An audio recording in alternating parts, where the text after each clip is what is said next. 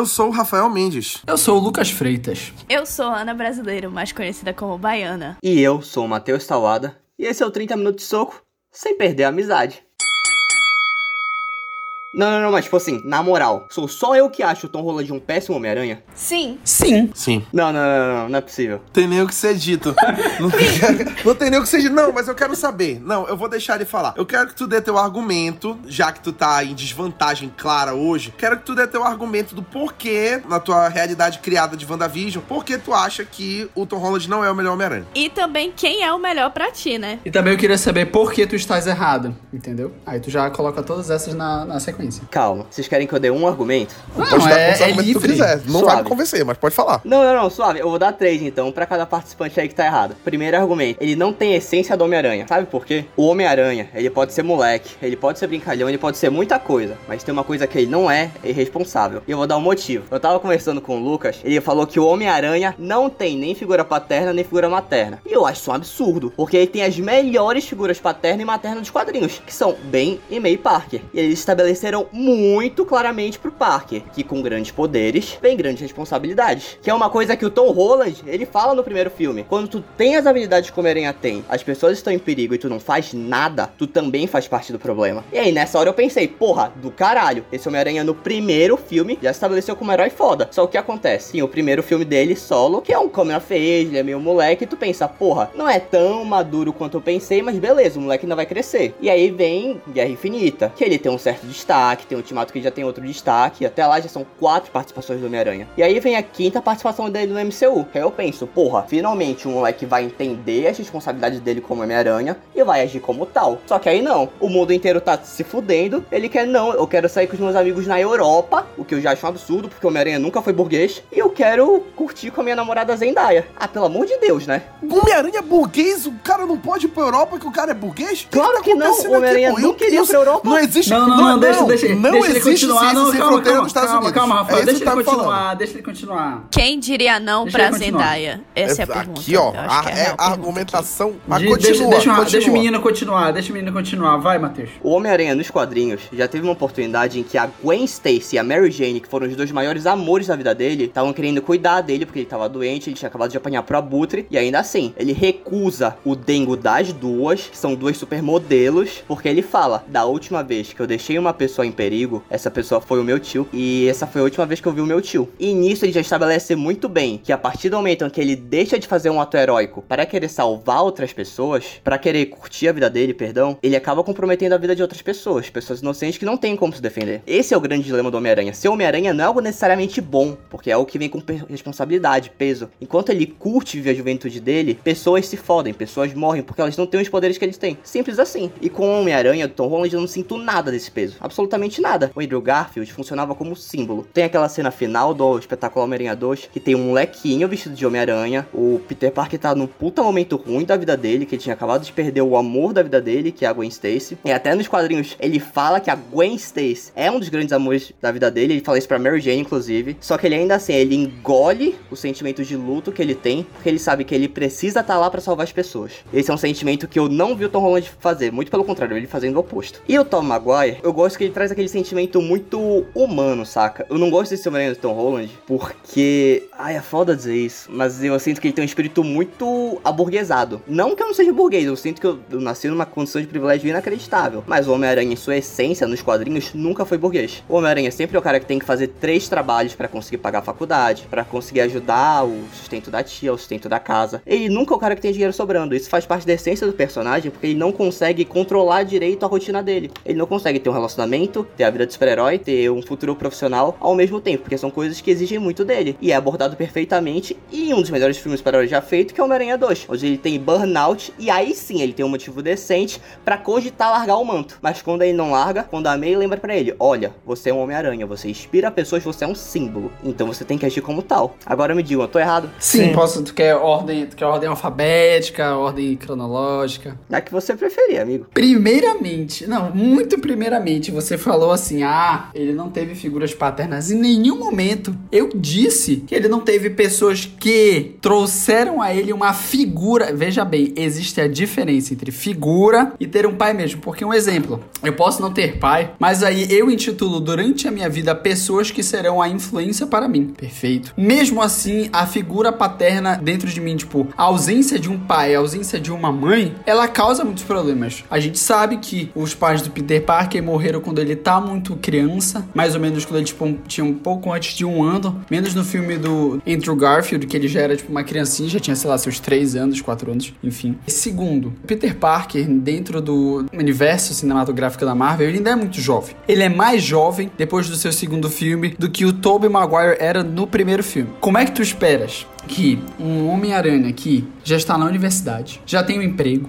já tem tudo isso, não seja mais maduro do que uma criança, literalmente uma criança, cara. Não tô falando que ele não perdeu o tio, ele perdeu o tio, mas ele ainda não entendeu a complexidade de tudo isso. Tanto que ele fala essa, dentro do primeiro filme dele, é isso, que tipo, ele quer ser um grande herói, mas ele não sabe como. E esse é o ponto do Homem-Aranha. Ele quer ser um grande herói, mas ele não sabe como. E a Marvel, essa é a proposta da Marvel. A Marvel tá pegando e falando assim, cara, ele tá começando a compreender o que que significa. Tipo, imagina, imagina, tu com 16 anos carregar um fardo, um fardo de ser um herói que hoje em dia ele é o grande herói de Nova York, porque o Homem de Ferro não existe mais. A gente provavelmente vai ver no terceiro filme dele que ele vai, tipo, ter cuidado do, do sexteto sinistro, se Deus quiser. E aí, como é que ele vai fazer isso com 20 anos? É muito pouco. Então, tipo, a gente pode ver que no segundo filme, a tua crítica, né, falando, ah, eu não vou, eu vou ser um, vou ser burguês. Primeiro que ele fala que ele é quebrado. A primeira cena dele no MCU já fala isso. Que ele chega assim, o, o Tony Stark tá na casa dele e fala assim, ah, mas tem salário? Tem, tipo, algum dinheiro que eu, que eu vou ganhar? Como é que ele é? Então, como é que ele é burguês? Ele tá ralando, ele tá lá, batendo suas fotinhos, tá fazendo seus blogzinhos na, na, na internet para ver se ganha algum dinheiro, mas ele vai descobrir depois que o blog ainda não dá dinheiro. Se Deus quiser, um dia a gente vai ganhar dinheiro também. Eu acho muito legal, a forma que ele tá ganhando maturidade. Ali, quando ele, ele decide não levar o traje dele, ele tá mostrando realmente isso. Cara, eu, é uma coisa que eu não. É, é já chega a ser um fardo para ele. Ele ainda não conseguiu compreender, e no próprio filme ele compreende que essa é a missão dele. Nesse momento é o momento de passagem que ele entende que ele não, não, não mais. Não tem como ele desvencilhar o Peter Parker do Homem-Aranha. Apesar de nos quadrinhos a gente ver que ele tenta desvencilhar, ele até queria. Ele vira um grande cientista de renome, enfim, blá, mas ele nunca consegue desvencilhar. Nunca consegue. Tanto que o Peter Parker, diversas vezes nos quadrinhos, diversas vezes, sofre por conta dos, dos problemas pessoais. Ele, tipo, enquanto tá batalhando com uma coisa, fica pensando na outra que aconteceu na manhã, na manhã seguinte. Então, tipo, eu poderia aqui passar diversas coisas. E não, não acho que ele seja um Homem-Aranha infantil. Não acho que ele esteja perdendo a maturidade. Ele está encontrando a maturidade, ele está amadurecendo. Queria eu, na idade que, que ele está, já ter a maturidade que tenho hoje. Não tenho, cara. Como é que a gente vai exigir um cara que salvou o universo? Salvou o universo. Não, veja bem. Exagerado.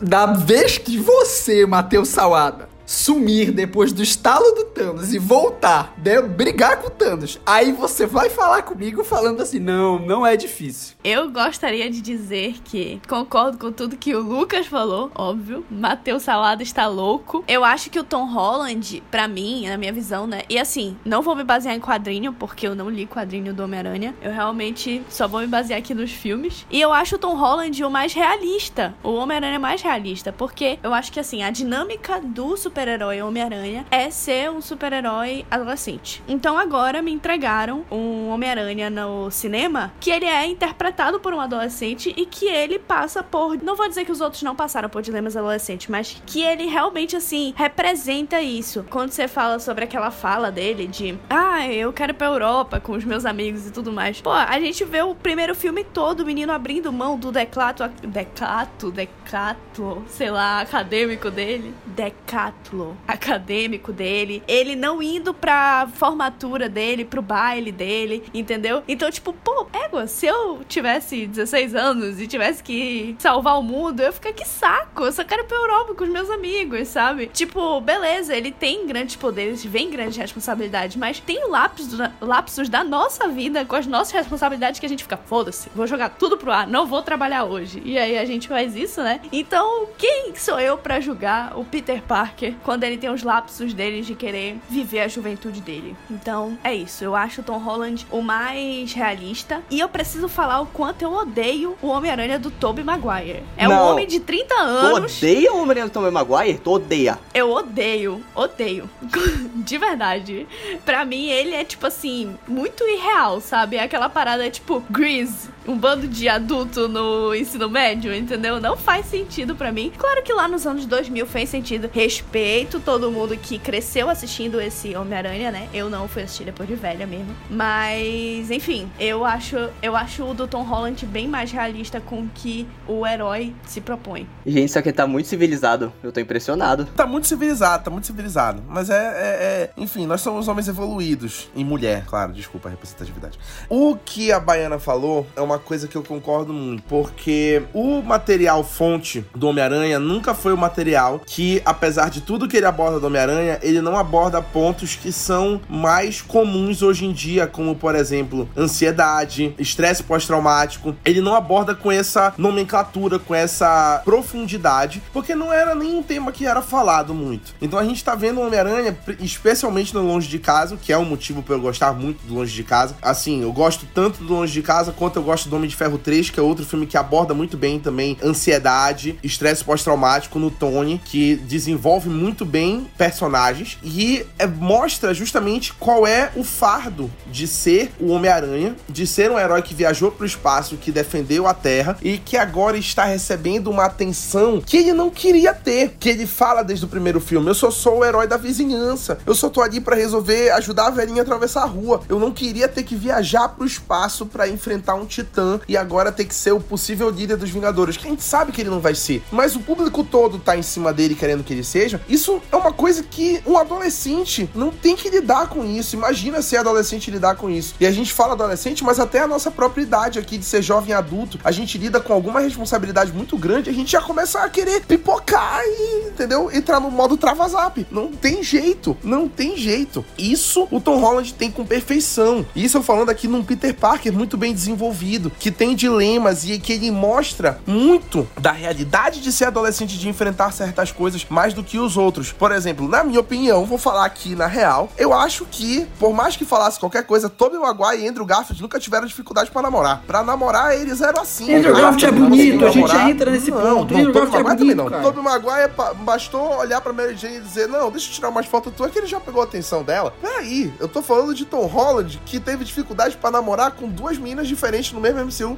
e ele teve tanta dificuldade quanto eu tenho até hoje, nos meus quase 25 anos. Aí tu Isso mentiu, é Tom Rafa Holland, Mendes. representatividade. Aí tu mentiu. representado pelo Tom Holland. Todo podcast o Rafa Mendes expondo a Eu vida dele. a minha vida. Todo eu exponho a podcast. minha vida. Eu tenho uma dourada pra quê? É pra falar da minha vida. Eu acho que nenhum representou tão bem quanto Tom Holland a vida de adolescente. Como a Baiana falou, abandonar o baile, abandonar a viagem da Europa, comprou um presentinho e ia pedir a Zendaya em namoro na Torre Eiffel. O cara não fez porque o mistério teve que estragar tudo. Cara, que situação. Que situação. Eu me senti representado. Me senti representado sim. É muito difícil lidar com toda essa situação. A tia Ben não sabe cozinhar. Isso é realidade porque ela é uma Ela tia é gostosa, nova. É uma todo tia que mundo não quis ser dela. tia. Ela é gostosa, É todo mundo dá em cima dela. Quem não daria, entendeu? né? Exatamente, que situação. Quem não daria, Lucas Freitas não daria. Lucas Freitas é um menino de Deus. É muito difícil. Isso, tô falando de Peter Parker. Agora falando de Homem-Aranha, quem é que solta a teia pela veia, porra? Que, que merda é essa? Na moral, sério. Não, mas é, assim, isso, e isso, quantas isso, vezes e quantas vezes ele não teria sofrido de hemorragia porque a veia vai ter que saltar pra fora do braço, sair, voltar e cicatrizar automaticamente. É Ah, isso, sai, é pelo amor de Deus, é Lucas? isso, pelo amor de é a Deus. realidade. Não, Não tem realidade não, o Raimi, ele fez muita coisa boa na trilogia original, mas é que ele deu uma alucinada nisso aí, entendeu? Deu uma alucinada. Aí, falando de Homem-Aranha, o que é aquele Homem-Aranha alto que só a porra, que é o Andrew Garfield? Não, que não faz sentido na minha cabeça. Cara, Que anda de poste, skate, que é entendeu? hipster. Anda de skate, anda de skate, anda de skate. É o cara skatista. Ele é um skatista não tem nem coordenação mo- mo- motora. Peter Parker não tem coordenação motora. moderninho, faz uma cena andando de skate pendurado num pedaço de ferro ao som de Coldplay. Que diabo de Homem-Aranha é esse, meu irmão? No segundo filme tem um undercut. Já imaginou Peter Tem um undercut, Gente, o que é- O que, que é isso não existe. Hunt, cara? Isso não existe. E outra coisa, outra coisa, no, no segundo filme ele nem arranja emprego, cara. Ele nem arranja. Cadê a dificuldade? Não, não sei o que, dificuldade porque arranjar emprego. Que emprego? Não tem emprego. Sustentado pelos, pela tia May. Sustentar a tia May tendo que arranjar um emprego de enfermeira não basta. Quer dizer, o auxílio emergencial, a Trabalhar aposentadoria dia e não noite. é suficiente naquele universo. Ela trabalha à noite, pegando desfibrilador de um lado pro outro como enfermeira pra pagar a faculdade do Peter Parker. O que que está acontecendo Ela é linha de aqui? frente no Covid-19, a tia May. Ela é linha de Exatamente, frente. linha Uma hora de dessa frente. no universo dentro do Garfield, ela tá linha de frente no Covid-19 porque esse moleque não tem coragem de arrumar emprego. Que situação! Enquanto isso, ele tá aglomerando com os vilões e trazendo o Covid pra dentro de casa. E aí tu quer falar de Tom Holland, o moleque não pode fazer uma excursão pra Europa que ele é taxado de burguês, o moleque quase explodiu o próprio ônibus, cara. Isso é completa inconsequência e responsabilidade de adolescente. Não tem outro motivo. O Homem-Aranha quase explode o ônibus da escola dele, pelo amor de Deus. Adolescente, quem quase nunca explodiu o ônibus da escola? Eu já. Se tu tivesse um óculos daquele, tu não ia fazer a mesma coisa? Duvido. Eu sem o óculos já fiz. Eu não daria pro mistério. Ah, peraí, pô, o Jake Gyllenhaal, ele consegue enganar qualquer pessoa. Vamos combinar aqui. Quem agora, não daria um óculos pro Jake Gyllenhaal? Daria mais do que um óculos. Quem não queria- cai no papo do Jake Gyllenhaal, né? Quem não cai no papo do Jake Gyllenhaal? Eu cairia no trava-zap do Jake Gyllenhaal total. Não, mas um adendo. Vocês falam que o Tom Holland, ele tem problema com mulher? Porra nenhuma. Porque toda menina que ele dá em cima quer pegar ele também. A menina bonitinha do colégio, foi só ele falar com ela que foi. A outra menina, a Zendaya, ela já tava afim dele. Só que os dois eram muito tímidos pra ter atitude. É que nem os outros Homens-Aranhas. Inclusive, a minha irmã me troca pelo Tom Holland. Acho um absurdo. Aí só pra ver que ela é sensata, né? Nossa, magoou agora. Caralho. Não, porque assim, a pessoa que já tem um ódio do, do Tom Holland, ela já tem, que, já tem que sofrer um pouco na vida. Que menino trabalhador, menino tra- fez vários papéis, fez, fez o cosplay de Rihanna, foi incrível, entendeu? Ele dá, ele dá a cambalhota, vocês viram outro dia, saiu aí na, na, na- na imprensa, o, o vídeo dele fazendo teste pra Homem-Aranha, perfeito, dá a cambalhota no meio do negócio. Gente, eu tenho um ponto. No primeiro, eu reassisti o primeiro filme esses dias. O primeiro filme do Homem-Aranha do Tom Holland, tá? Perdão, são muitos.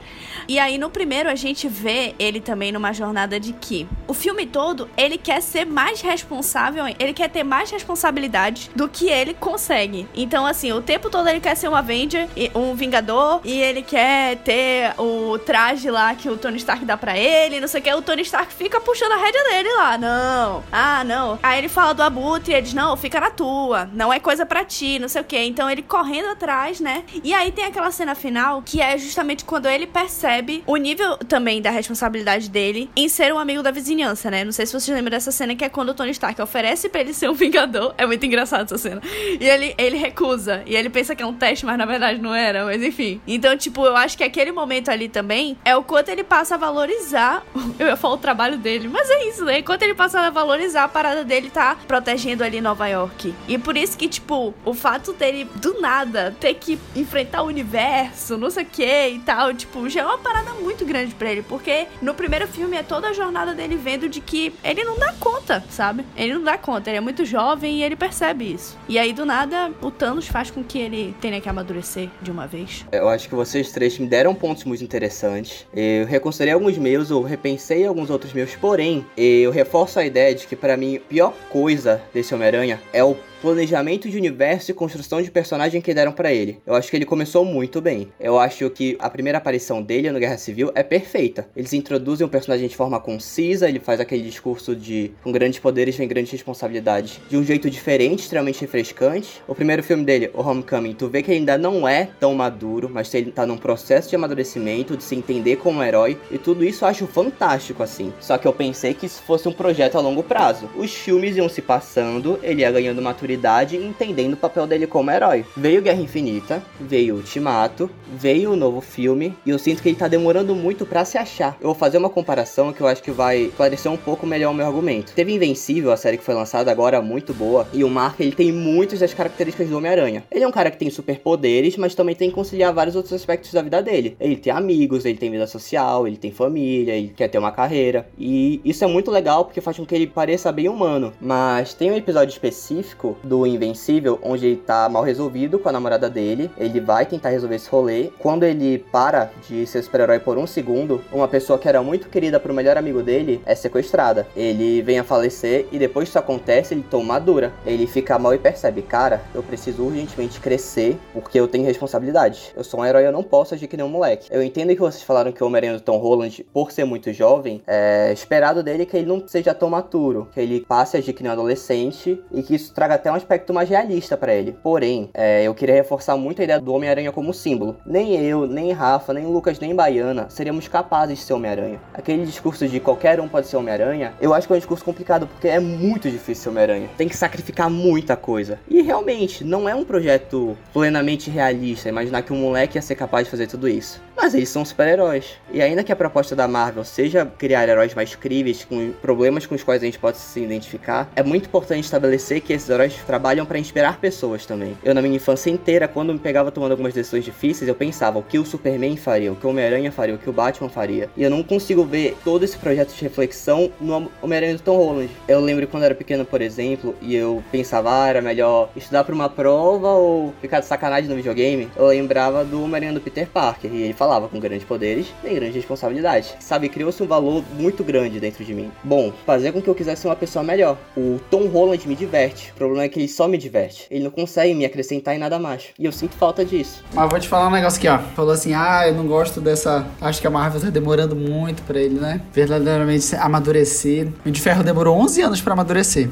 O de Ferro demorou 11 anos pra amadurecer. Ele só foi verdadeiro. Ele só amadureceu verdadeiramente no último filme. Que ele teve que sacrificar tudo que ele, mais, que ele sempre sonhou, a paz que ele sempre teve que sacrificar a filha dele pra salvar o universo. Naquele momento, ele Hum. refutou todo o Homem de Ferro 1 2008. Que ele deixou de ser uma pessoa que só pensava nele e tudo nisso. Aí é ok. Mas tu vai querer falar que ele participou de quatro, cinco filmes da Marvel. Sendo que um deles ele não participou muito, que foi Guerra Civil. Sendo que os outros ele teve um tempo de tela também muito bom, tipo, ele apareceu e tal, mas não teve de tela tão grande, não teve uma, um profundo tempo de tela pra ele ser amadurecido, pra ideia dele amadurecer e tal. Teve dois filmes que foram deles, que ele amadurece nesses dois filmes, que foi o Homecoming, depois o Far From Home. Como é que a gente vai observar o, o amadurecimento dele em tão pouco tempo? Não tem como. Olha, ele entrou no universo em 2015, em 2018 ele sumiu, só voltou em 2020 2023. Como é que tu queres que ele amadureça em três anos? No primeiro filme ele era um herói da vizinhança. Aí agora ele já salvou o universo. Como- Não tem como. Não tem como. Ainda mais isso, vou te dar um outro motivo. Nesse universo todo mundo sumiu. Como é que tu queres que uma pessoa amadureça em meio a tantos traumas de saber que, tipo, quando ele voltou o mundo tava completamente diferente? Ele fala isso. É um, um tema no segundo filme dele, que é quando todo mundo voltou, tava tudo muito estranho, ninguém sabia meio como, real, como lidar. As pessoas, tinham algumas pessoas que tinham partido, as pessoas não estavam mais lá. E aí, como é que tu faz isso? Como é que a gente pode esperar um amadurecimento tão grande pra ele virar o grande Peter Parker, tão responsável, que assim, como eu tava falando até ontem, a gente discutindo, que dentro do universo do Cable, é, ele é o maior herói de todos os tempos. Como é que a gente vai falar desse símbolo se ele ainda não teve o arco dele pra ser assim, ó, o Homem de Ferro? O Homem de Ferro verdadeiramente só se tornou um símbolo no Vingadores Ultimato. Um verdadeiro símbolo que as pessoas olham e falam, cara, esse cara aspira o heroísmo, esse cara aspira a, a hombridade, esse cara aspira tudo. Ele só virou verdadeiramente incontestável dentro do, do Vingadores Ultimato. Não é que nem o Capitão América, que depois de um tempo, tipo, pô, ele lutou na Segunda Guerra, tudo isso, tipo, o cara já nasceu um símbolo, entendeu? Eu acho muito diferente. Eu acho que são propostas diferentes de personagens. É, é válida essa tua comparação, Lucas. Mas assim, eu concordo com o Matheus, calma, no momento de que ele fala que eu acho que assim, com o Homem-Aranha do Tom Holland, mudou um pouco o foco do que aquele personagem representar, entende? Então, tipo assim, é, tinha lá nos anos 2000, tinha aquela ideia de o herói, ele vai ser aquele herói perfeito, aquele Superman, não sei o que, não sei o que e tal, que inspira, blá blá blá. Que é a ideia, por exemplo, do Capitão América e tudo mais. E aí, tanto que o, o Homem de Ferro, que foi o exemplo que o Lucas deu, é um herói que subverte muito isso, né? Mas enfim, a gente tá falando de Homem-Aranha. E aí eu acho que assim, no momento que eles, que eles trazem essa nova roupagem pro Homem-Aranha com o Tom Holland, eles trazem um Homem-Aranha diferente. E eu concordo que o foco é mais no amadurecimento dele, é mais do que no puro heroísmo por ser herói. No herói por, sabe, o cara é poderoso por ter muitas responsabilidades e pronto, entende? E eu acho que é isso, que são propostas diferentes. E aí quando tu traz o teu, emociona o teu emocionalismo, não sei se existe essa palavra, de ai, ah, quando eu era criança eu assistia e tudo mais. Uh. Tipo, eu acho que isso é muito da vivência de cada um também. Pô, a gente tem nossas inspirações, né? Então assim, eu já briguei com muita gente por aí por eu odiar o do Tobey Maguire e todo mundo ama, porque cresceram assistindo, mas eu não cresci assistindo ele. Mas eu entendo também que o do Tom Holland, ele vai inspirar as pessoas de uma forma diferente hoje. Os meus irmãos amam Homem-Aranha e assistiram do Tom Holland, entende? Então, são formas diferentes. Assim, eu concordo novamente em parte com o que cada um disse. É, eu entendo o argumento do Lucas, mas eu acho que o Homem de Ferro amadureceu mais cedo. Ele pode ter se tornado o ícone do heroísmo no Ultimato, mas para mim, desde o momento onde ele se sacrifica no primeiro Vingadores, ele já prova que não é qualquer coisa. Ele já prova que tem um herói lá dentro. Continuando o debate, ele, ele já é um adulto, é normal que ele se desenvolva mais rápido que um adolescente que está em formação. Porém, a Baiana me falou um negócio que eu acho que é o, o ponto principal dessa discussão. São propostas muito diferentes diferente pro Homem-Aranha. E muitas das coisas que eu sinto falta nesse Homem-Aranha do Tom Holland são coisas que já estavam muito bem estabelecidas tanto no Andrew Garfield quanto no Tom Maguire. Por exemplo, no Homem-Aranha do Tom Holland, a gente não tem nem menção do Tio Ben. E o Tio Ben, pra figura do Homem-Aranha, é basicamente o que faz com que ele coloque a máscara todos os dias e vá agir que nem um super-herói. Ele foi o erro que, desde o princípio, motivou o Homem-Aranha a querer ser algo melhor. E eu acho que a Marvel já erra nesse ponto. Para mim, um outro ponto que a Marvel erra, eu acho que conversa muito com tudo que eu falo nessa construção do Tom Holland, eu sinto muito pouco peso das atitudes do Tom Holland. A questão da identidade secreta sempre foi um tabu muito grande do Homem-Aranha, tanto que em Guerra Civil ele, quadrinhos no caso, ele revela a identidade secreta dele pro mundo e a Mary Jane é ameaçada, a Tia May é ameaçada, acontece muita coisa. Bom, é óbvio que são em proporções completamente diferentes, mas quando a Tia May descobre que o Peter Parker é o Homem-Aranha, a gente não tem senso de consequência nenhum. A coisa mais forte que ela faz em relação a isso é falar um holy fuck numa cena final do primeiro filme do Homem-Aranha, que serve muito mais como alívio cômico do que cena dramática. Quando a Tia May descobre que o Homem-Aranha é Homem-Aranha, ela faz o que qualquer mãe faria. Ela fica desesperada. Porque ela sabe que o filho dela sai todas as noites, ele se machuca constantemente, ele arrisca a vida dele todos os dias. E isso é algo que eu sinto falta dessa humanidade. Além disso, a Baiana trouxe argumentos que eu trouxe um aspecto muito emocional da minha vida para avaliar os Homens-Aranhas, o que é o que é um fato. Eu fazia uma experiência muito pessoal minha para validar o meu argumento. Mas a gente tá falando de super-heróis. A gente tá falando de ícones. Se antes na, na Grécia Antiga nós tínhamos Aquiles, Teseu e todos esses heróis para moldar o que era certo e errado, hoje em dia, para quem é nerd, gente tem os nossos ícones. Não é à toa que, por exemplo, caralho, eu aloprei muito mais foda-se. A gente tem o Superman representando, sendo esse ícone da bondade, sendo esse escoteiro que representa tudo de bom que pode surgir do ser humano. Hoje em dia, esse, esse personagem é tratado com muito mais ceticismo. A gente percebe isso no Injustice, no Superman Red Sun, a gente percebe isso no Omni-Man, no Homelander, porque esse perfil de herói escoteiro que representa o bem, no qual é muito fácil delimitar o que é o bem e o que é o mal, já não faz mais sentido no mundo de hoje em dia, porque as coisas são muito mais tridimensionais. É muito difícil você olhar para um cara e falar isso é o bom isso é o mal. Eu acho que o herói é isso, como o Rafa falou, com o síndrome do burnout, é, peraí, peraí, do Mas tu concorda então que o Homem-Aranha do Tom Holland, ele traz mais essa subversão atual sobre os super-heróis do que, por exemplo, os outros Homem-Aranhas, que eram bons porque era bom e pronto. Não, porque eu não acho que ele traga muita discussão. Mas, tipo, a partir do momento que o cara, ele não é 100% maduro e tudo mais, com 16 anos, ele não é, tipo, um super, hiper, ultra, mega super-herói como era os outros. Tu não acha que isso já é trazer uma discussão de que, tipo, os super-heróis não são preto no branco, etc? Mas o Homem-Aranha do Tobey Maguire, que você tanto odeia, nunca foi preto no branco. No Homem-Aranha 2, inclusive, ele cogita seriamente largar o manto. Ele larga o manto? Não, ele larga, mas depois ele volta, né? Ele larga porque ele começa a perder poder, pô. Porque ele quer é, é, é, é namorar, tirar a barriga da miséria. É por causa disso. Não é porque ele tá com estresse pós-traumático. Completamente irreal. Os caras não colocaram o tio Ben no, no Marvel Studios porque ninguém aguenta mais ver o tio Ben morrer. Eu chorei duas vezes por causa do tio Ben. Os caras não colocaram o tio Ben de novo por causa disso, porque querem poupar o público. Porque ele colocou aquela frase: quando você tem os poderes que você tem e você não faz a coisa que você precisa fazer, as pessoas se ferem. É o tio Ben que morreu, ele deixou referência lá. Ninguém aguenta mais ver o tio Ben morrer, a tia May sofrer, o Peter sofrer. Porra. E, e não colocaram o tio Ben porque eles sabiam que o Tony ia morrer. Pra que, que eles vão colocar duas mortes na vida do Peter Parker? Um menino se fuder total? Que situação, cara. Que Pro menino nem salvar o mundo, nem ir pra Europa, nem nada. Não vai fazer nada da vida dele, ele vai só ficar sofrendo. Vai só sofrer. É sofrimento atrás de sofrimento. Que porra é essa? O cara tem que lutar. Não, mas é outro questionamento que eu trago. Qual a necessidade de fazer o Tony Stark, que é um multibilionário, ser padrinho do Porque o? Tony Stark é Qual o foda. problema do tio Ben ser bilionário agora? Agora a pessoa não pode mais ganhar dinheiro. pessoa não Não, pode é mais uma ganhar nova dinheiro. roupagem é do tio Ben. Não, não, não, a figura paterna do tio Ben. Tudo bem. É tipo, ao invés de ter a mesma figura paterna do velho que morre falando antes de morrer, não sei o que, não sei o que, pega o cara bacana que vende boneco, entendeu? E fala: pronto, você vai ser a figura paterna. ele até morreu, fizeram ele É até morrer só, só pra ele ganhar responsabilidade, pronto. Ai, gente, mas é. Pode morrer aqui e não vai, e não vai chegar numa conclusão. Mas eu acho que foi um debate saudável. Foi amigável, assim, eu acho que. Foi, foi sim, eu tô me sentindo traído aqui. Eu me sinto tipo Ross e Rachel. É assim que estou me sentindo. Como assim, tipo, Começou. Ross e Rachel? assim? É que tem a Rachel lá que tá dando tempo com o Ross. E aí quando vê o Ross trai ela na cara dura. É, Mas traiu traiu ela, ela. cara. Hum, não traiu, né, no caso. Traiu sim. Não, não traiu, não. Traiu, claro que Não traiu, traiu. Claro que não, porra.